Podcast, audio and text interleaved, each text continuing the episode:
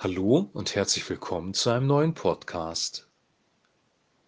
Der Titel des heutigen Podcasts lautet Ein einfaches Gebet. Wir lesen aus Lukas Kapitel 11, die Verse 1 bis 4. Einmal hatte Jesus Halt gemacht, um zu beten. Als er aufgehört hatte zu beten, kam einer seiner Jünger zu ihm und bat, Herr, lehre uns beten, so wie Johannes es seine Jünger gelehrt hat. Jesus antwortete, wenn ihr betet, dann sprecht. Vater, dein Name werde geehrt, dein Reich komme bald. Gib uns jeden Tag die Nahrung, die wir brauchen.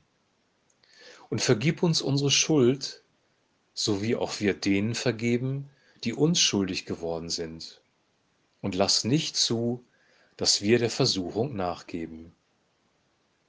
Soweit der heutige Text. Jesus kam gerade aus dem Gebet zurück und einer seiner Jünger fragt ihn, lehre uns beten, wie Johannes seine Jünger gelehrt hat. Also diese Jünger oder beziehungsweise der eine Jünger war interessiert daran zu wissen, wie man richtig betet, wie man zu Gott kommen kann und betet. Als Antwort gibt Jesus uns das Vaterunser weiter und dieses Vaterunser hat eine Besonderheit, es ist nämlich auf unterschiedliche Art und Weisen überliefert. Es gibt einmal den Text in Matthäus und den Text in Lukas und diese beiden Texte unterscheiden sich schon voneinander, weil ähm, zum Beispiel denn dein ist das Reich und die Kraft und die Herrlichkeit in Ewigkeit. Amen. Im Text bei Lukas gar nicht vorkommt. Und dann gibt es im Lukas-Evangelium durch die Handschriften, die uns vorliegen, noch verschiedene Überlieferungen. Diese Überlieferung, die wir heute gelesen haben, ist die kürzeste. Die nächstlängere wäre dann die Überlieferung, wo auch ähm, dein Wille geschehe, wie im Himmel so auf Erden mit drin ist. Und ähm, Lass nicht zu, dass wir der Versuchung nachgeben, sondern erlöse uns von dem Bösen. Also es gibt im Prinzip drei verschiedene Überlieferungen von diesem Vater unser. Warum das so ist, ähm, bleibt ein Geheimnis Gottes und wir werden das wahrscheinlich nie ergründen können. Das können Abschreibefehler sein, das kann auch sein, dass äh, Lukas nur bewusst einen Teil überliefert hat und Matthäus einen etwas größeren Teil. Also wir wissen nicht, warum es verschiedene ähm, Überlieferungen des Vaterunsers gibt, aber es könnte auch sein, dass wir halt ähm, daraus keine Formel machen sollen, sondern dass da nur bestimmte Gebetsaspekte drin enthalten sind. Das wäre eine weitere Möglichkeit, darüber nachzudenken. Aber wie dem auch sei, ich möchte heute mit euch durch ähm, diese Überlieferung gehen, die wir heute gelesen haben. Es ist die kürzeste und wir werden über die einzelnen Aspekte in diesem Gebet jetzt sprechen. Das Erste, was Jesus macht, ist, dass er den Namen oder beziehungsweise die Bezeichnung Vater erwähnt. Vater. So steigt er in dieses Gebet ein. Gott ist ein Vater für uns, ein liebender Vater, ein guter Gott. Ein Vater kümmert sich um seine Kinder, ein Vater versorgt seine Kinder, ein Vater schützt seine Kinder. Ein Vater ist für seine Kinder und begegnet seinen Kindern mit Barmherzigkeit und Liebe. Und Johannes geht so weit, dass er sagt, Gott ist die Liebe. Gott ist Barmherzigkeit oder Gott ist barmherzig und wir sollen barmherzig sein, wie Gott barmherzig ist. Also Vater bezeichnet die Eigenschaft Gottes, ähm, die für uns in diesem Fall wichtig ist. Vater, dein Name werde geehrt. Gott ist nicht nur ein Vater, Gott ist auch ein König, Gott ist auch der Richter, Gott ist der Schöpfer des Universums, Gott ist ein gewaltiger, majestätischer Gott. Gott hat viele Eigenschaften. Gott ist unser Arzt im Alten Testament. Es gibt verschiedene Begriffe, Bezeichnungen oder Namen für Gott im Alten Testament. Aber hier wird der Name Vater gebraucht und Vater ist eine ganz besondere Eigenschaft Gottes, weil bei einem Vater finden wir Geborgenheit, finden wir Schutz, finden wir Frieden wenn es denn ein guter Vater ist und Gott ist ein guter Vater. Vater, dein Name werde geehrt oder geheiligt. Wir sollen den Namen Gottes heiligen, wir sollen den Namen Gottes ehren.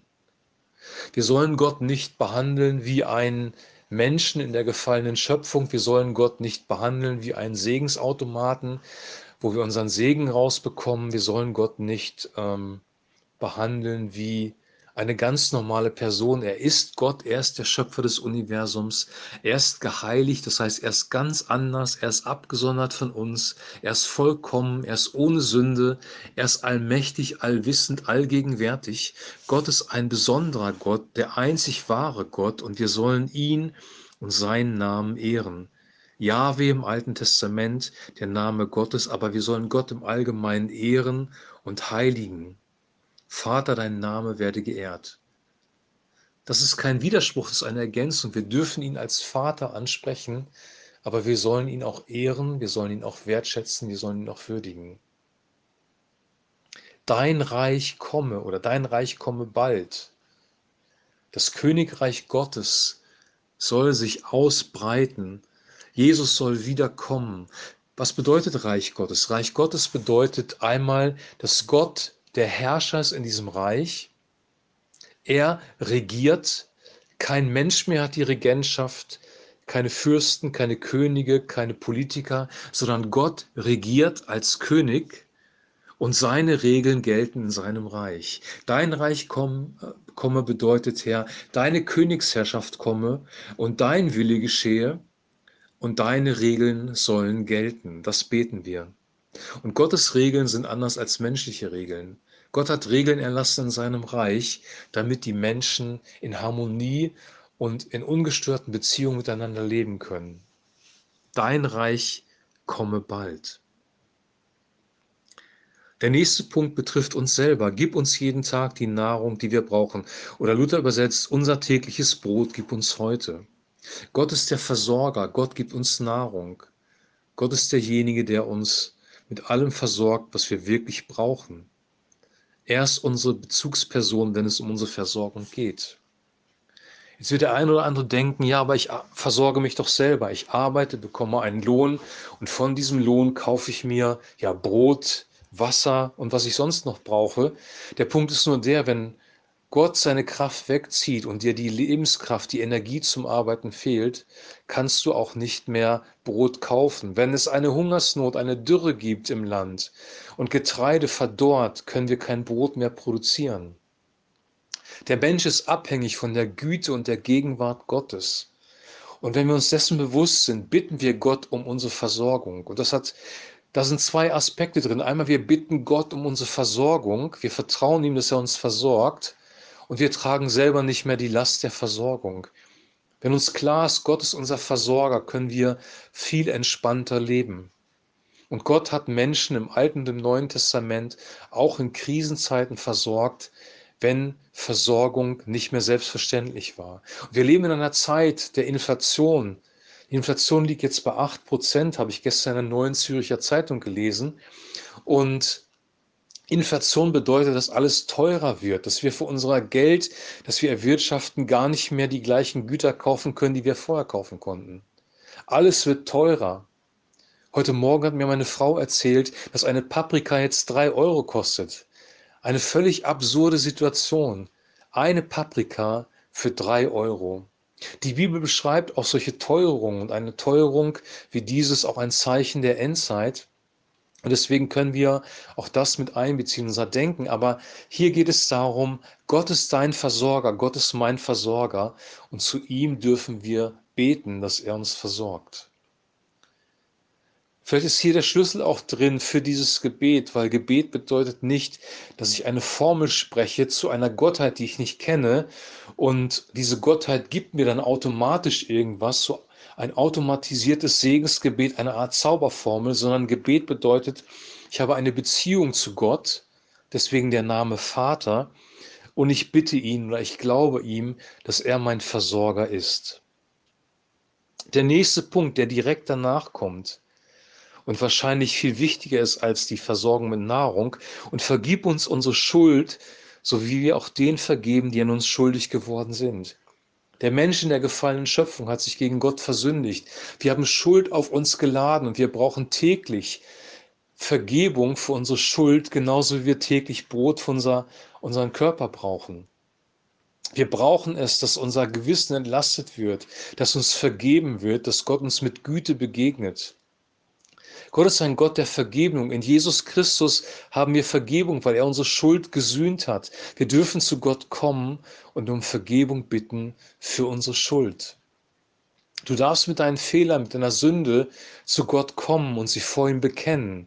1. Johannes 1, Vers 9. Wenn wir unsere Sünden bekennen, ist er treu und gerecht, dass er uns die Sünden vergibt und uns reinigt von jeder Ungerechtigkeit.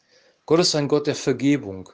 Vergebung bedeutet Erleichterung für dein Leben. Sünden zu bekennen ist kein religiöses, druckiges Ding, sondern Sünden zu bekennen ist eine Entlastung für unsere Seele. Wir können von Gott Vergebung bekommen und neuen Frieden für unser Herz. Gott ist ein Gott der Vergebung. Und wir sollen anderen Menschen genauso diese Vergebung gewähren. Und der letzte Punkt, der in diesem Text steht, ist, und lass nicht zu, dass wir der Versuchung nachgeben oder führe uns nicht in Versuchung. Versuchung sind Situationen, wo wir falsche Entscheidungen treffen, wo wir Dinge tun, die andere Menschen verletzen und uns selber auch schaden. Gott möchte uns davor bewahren und wir dürfen ihn bitten, das sagt Jesus hier sehr klar, führe uns nicht oder leite uns nicht in die Versuchung. Oder anders ausgedrückt, leite uns an der Versuchung vorbei. Bring uns nicht in Situationen, wo wir uns im Kopf und Kragen reden, andere Menschen verletzen und Dinge tun, die uns selber schaden. Wo wir uns gegen dich, dein Wort und die Menschen versündigen. Bewahre uns vor der Versuchung. Erlöse uns von dem Bösen, wäre dann eine Erweiterung, die in einem anderen Text, in einer anderen Überlieferung des Lukas-Evangeliums steht. Gott ist ein Gott, der sich um uns kümmert, der möchte, dass es dir gut geht und der möchte, dass du seinem Reich gemäß lebst. Was nicht bedeutet, dass nicht Schwierigkeiten in unser Leben kommen können. Jesus spricht von einer Zeit der großen Bedrängnis. Aber den Frieden, den wir brauchen, um durch diese Bedrängnis zu gehen, bekommen wir auch von ihm, weil er ist der Friedefürst. Lehre uns beten. Vielleicht hat der Jünger ein intellektuelles Lehrthema jetzt erwartet. Ausführliche, ja, ausführliche Gedanken über das Thema Gebet, aber Jesus macht es einfach. Und Jesus hat in den meisten Dingen, wenn er gelehrt hat, es einfach gemacht, so dass es ein kleines Kind verstehen konnte. Herr, lehre uns beten. Und Jesus gibt uns ein einfaches Gebet. Das Herz dieses Gebetes ist die Beziehung zu dem lebendigen Gott. Und Gott möchte, dass du und er möchte, dass ich, dass wir eine lebendige Beziehung zu diesem lebendigen Gott haben. Und diese lebendige Beziehung, die wünsche ich dir und die wünsche ich mir, dass wir in der Zeit, in der wir leben und in der Zeit, die kommen wird, in Gott ruhen können. Ich wünsche das dir ich wünsche das auch mir. Ich wünsche dir jetzt einen super gesegneten Tag, eine gute Zeit bis zum nächsten Podcast. Wir hören uns dann mit einem neuen Podcast aus dem Lukas-Evangelium. Bis dahin ein herzliches Shalom.